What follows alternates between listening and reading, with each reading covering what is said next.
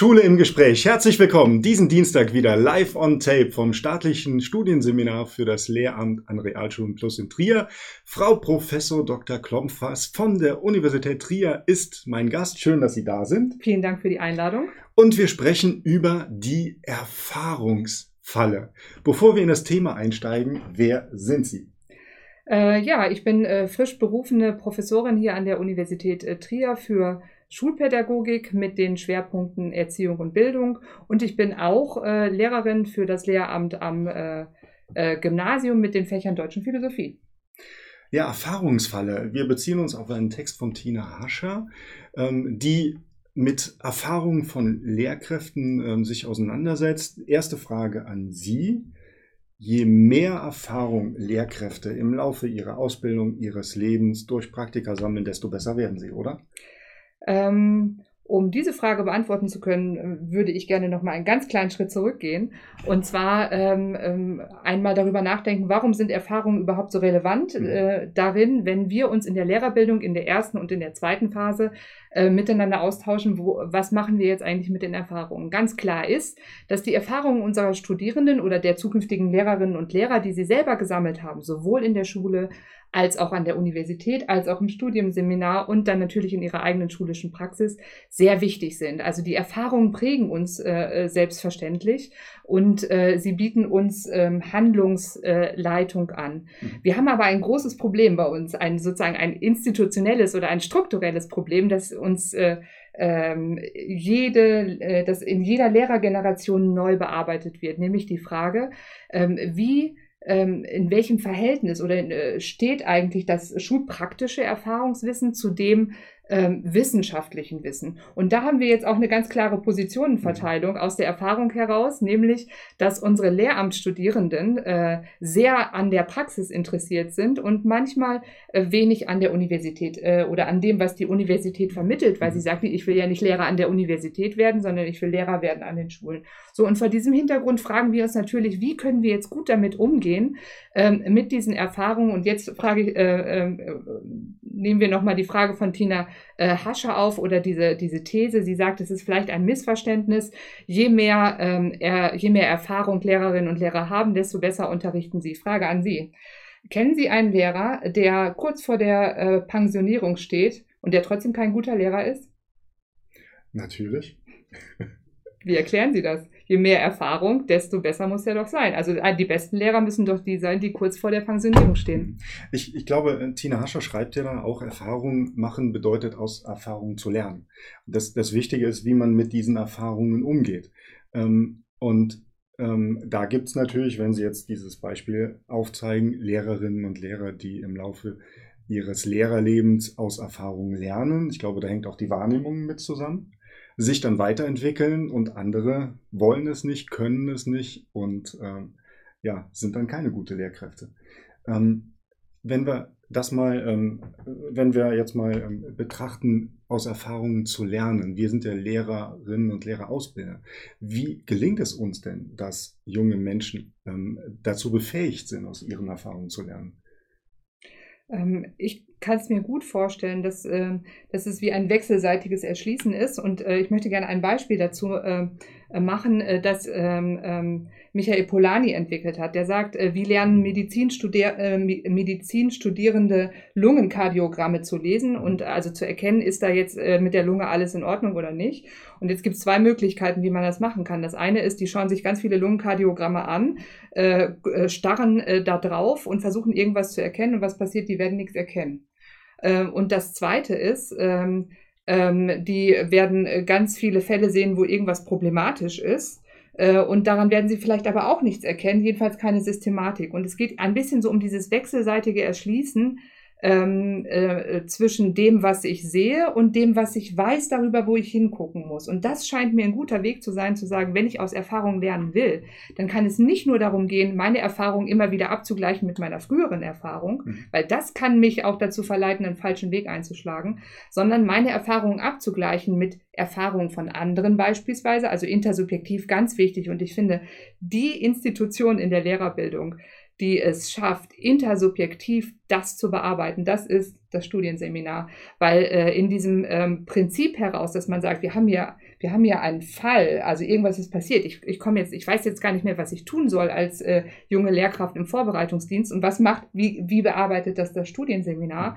Die setzen sich zusammen und äh, reden gemeinsam darüber und tauschen ihre Perspektiven aus. Und ich glaube, das ist ein ganz wichtiges äh, Setting, an dem man lernen kann und auch lernen kann, dass man auf anders auf eine Situation kommen kann, als nur die, die ich aus, aufgrund meiner eigenen Erfahrung gemacht habe. Mhm. Vielleicht komme ich aus einem Ort, äh, wo mir ganz viele Erfahrungen äh, ausgeblieben sind. Vielleicht, äh, vielleicht bin ich halt sehr einseitig und gerade das Studienseminar kann aus meiner Sicht über dieses Setting sehr gut dazu mhm. beitragen, so eine äh, mehr perspektivische ähm, Sicht zu entfalten. Haben Sie eine Vorstellung davon, was die Universität dazu beitragen könnte?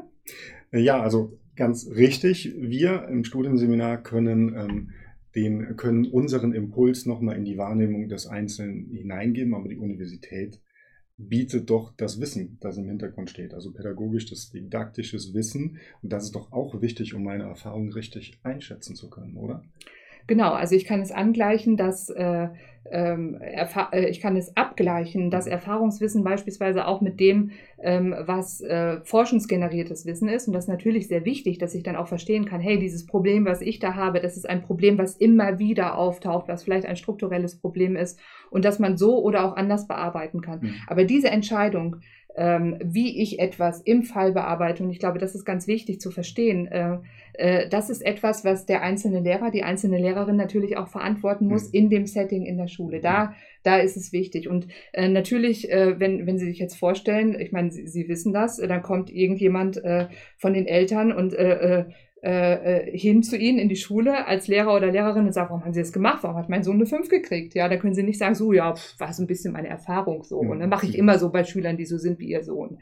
Äh, das ist natürlich zu wenig. Wir leben in einer Wissensgesellschaft und da muss, muss man äh, in der Lage sein, eben auch ähm, ähm, begründungsflüchtig für dieses sehr wichtige Handeln von Lehrerinnen und Lehrern auch einzustehen und für die eigenen Entscheidungen, die man ge getroffen hat. Mhm.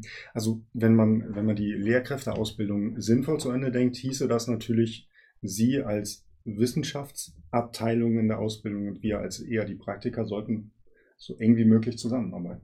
Oder wir, äh, ja, so eng wie möglich. Und ich fände es äh, dazu äh, eine, eine, besonders gute Form, wenn wir es schaffen, uns ähm, gegenseitig in dem, was wir auch äh, ähm, gut können, sozusagen das wechselseitig zu nutzen. Also ich meine nicht eng, dass wir unbedingt dasselbe machen müssen, mhm. ähm, sondern vielleicht eher, dass wir schauen, hey, wie arbeitet denn der andere oder die andere und was, ähm, äh, was trägt das dazu bei, dass wir Lehrerinnen und Lehrer eben so ausbilden, dass sie äh, in der Schule ähm, äh, zu den Lehrerinnen und Lehrern gehören, die äh, nicht irgendwann sagen, ach nee, heute Morgen mhm. schon wieder 8 Uhr, ich habe keine Lust auf die Schule, sondern die sagen, ich freue mich. Hm.